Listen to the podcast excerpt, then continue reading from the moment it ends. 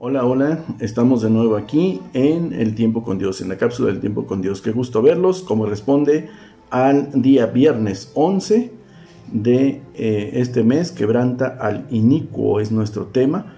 Vamos a leer los salmos, el número 10, del 1 al 18.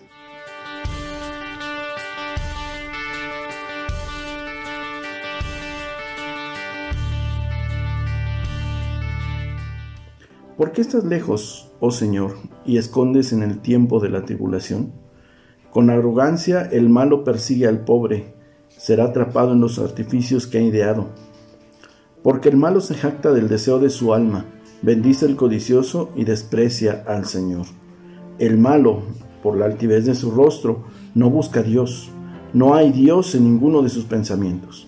Sus caminos son torcidos en todo tiempo. Tus juicios los tiene muy lejos de su vista. A todos sus adversarios desprecia.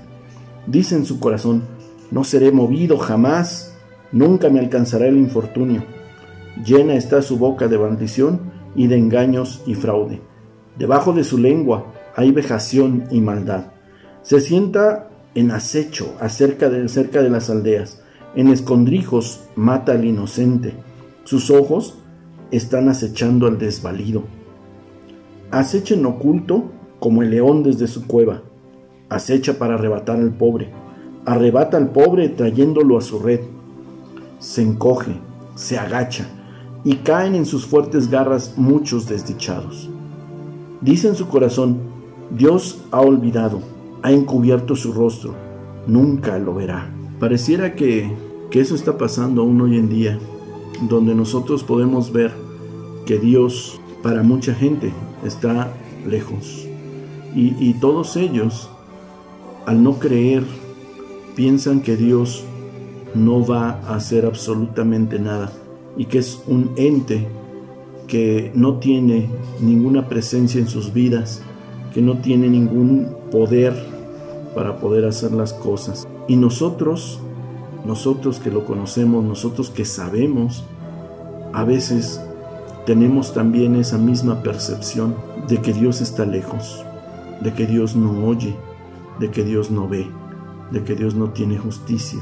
Así como el salmista que, en el momento empieza a cuestionar y empieza a preguntar, ¿dónde se encuentra el Señor? ¿Que ¿Por qué se esconde? Nosotros también empezamos a ver algunas cosas por el estilo. Sin embargo, sin embargo, Dios siempre está ahí, siempre vela. Así es. En el versículo 12 nos dice, levántate, oh Jehová, Dios, alza tu mano, no te olvides de los pobres. ¿Por qué desprecia el malo a Dios?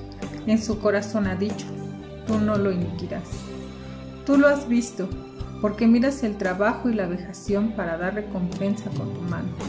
A ti se acoge el desvalido. Tú eres el amparo de los huérfanos. Quebranta tú el brazo del enemigo y persigue la maldad del malo hasta que no halles ninguno. Jehová es rey eternamente y para siempre. De su tierra han perecido las naciones. El deseo del humilde oíste, oh Jehová. Tú dispones su corazón y haces atento el oído, para juzgar al huérfano y al oprimido, a fin de que no vuelva más a hacer violencia el hombre en la tierra. Es cierto, en tiempos difíciles de sequía o de hambre se incrementa el valor de las cosas, la economía se derrumba de un momento a otro.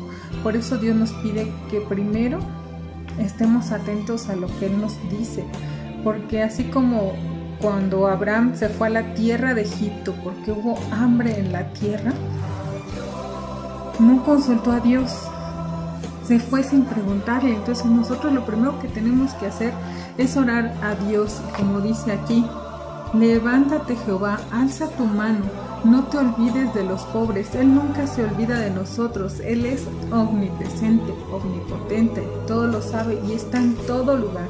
Aunque digan los que hacen el mal, que no los ve.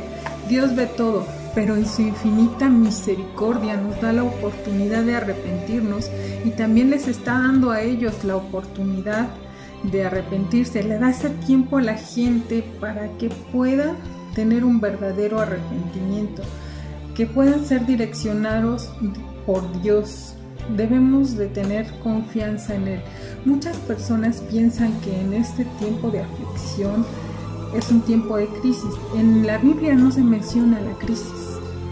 Solamente se dice que son situaciones que tenemos que pasar para crecer en nuestra fe y en nuestro conocimiento de Dios. Tenemos que confiar en Dios sobre todas las cosas.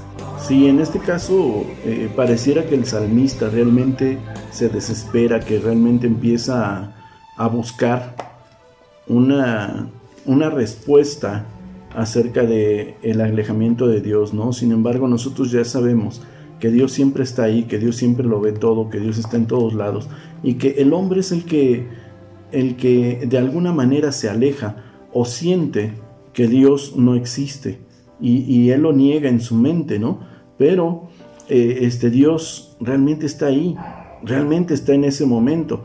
Y, una de las preguntas nos dice aquí, ¿qué cosas hago en mi vida cotidiana olvidándome de que Dios todo lo ve? Cuando nosotros empezamos a, a reflexionar sobre esa pregunta, nos dimos cuenta que hacemos muchas cosas olvidando que Dios ve todo lo que estamos haciendo y que Dios oye todo lo que estamos haciendo, lo que estamos diciendo, que, Dios está presente en todos lados, en todo momento y que nosotros que, conocemos realmente a nuestro Señor, sabemos que Él está con nosotros y, que a pesar de todas las tribulaciones que existen, Él siempre va a estar con su mano protegiéndonos a nosotros de cualquier cosa y dándonos sombra para que podamos estar viviendo de acuerdo a las cosas que Él pide, para que nosotros podamos tener esas bendiciones que Dios siempre da desde lo alto. Aunque pareciera que, al malo eh, tiene muchos beneficios, al final de cuentas nosotros sabemos que Dios es el que juzga y Dios es el que hace esa justicia. Sin embargo, nosotros a veces olvidamos que ese malo, ese malo, también fue una creación de Dios. Y que el hecho de que ese malo pueda reconocer que Dios es el Señor y pueda arrepentirse, eso es por lo que hacen fiesta los ángeles en el cielo. Cuando una persona se arrepiente, cuando un pecador se arrepiente y, puede ser salvado directamente de donde está yendo. Entonces, para nosotros debería de ser un gozo el saber que esos malos que están todavía en la tierra están teniendo todavía una oportunidad de, estar haciendo las cosas. ¿Qué hago yo entonces que no me doy cuenta que Dios me está viendo o que dejo de hacer? Así es, Dios quiere que lo busquemos a Él, estar en su presencia, estar ahí hasta que Dios nos hable. No tenemos que movernos, tenemos que ser dependientes de Él. Tener una vida de éxito es saber lo que Dios quiere para mi vida, pero tenemos que clamar a Él no solo por nosotros, sino también, como decía Arturo, por los malos. ¿Por qué? Porque también son personas y Dios nos ama a todos y dio a su Hijo, que es lo más valioso, por salvarnos a nosotros que éramos malos. Todos tenemos esa oportunidad, pero nosotros tenemos que darles a conocer el gran amor de Dios. Una pregunta a la que llegamos nosotros era, ¿cómo amar a un malo? Todavía no tenemos la respuesta. Esa es una cuestión que tenemos que meditar, y, Dios nos va a dar esa respuesta, nos va a dar esa cuestión porque a veces nosotros olvidamos que, Dios hizo todo y que Él también ama a los malos, ¿no? Entonces, eh, tiempo con Dios nos invita Dice que aunque vea la prosperidad de los impíos y sienta que tú te encuentras lejos de mí, no dejaré de clamarte. Tú escudriñas todas las cosas, quebrante el brazo de los opresores y ayuda al humilde. Deseo permanecer siempre en tu santa presencia. Atráeme a ti con cuerdas de amor.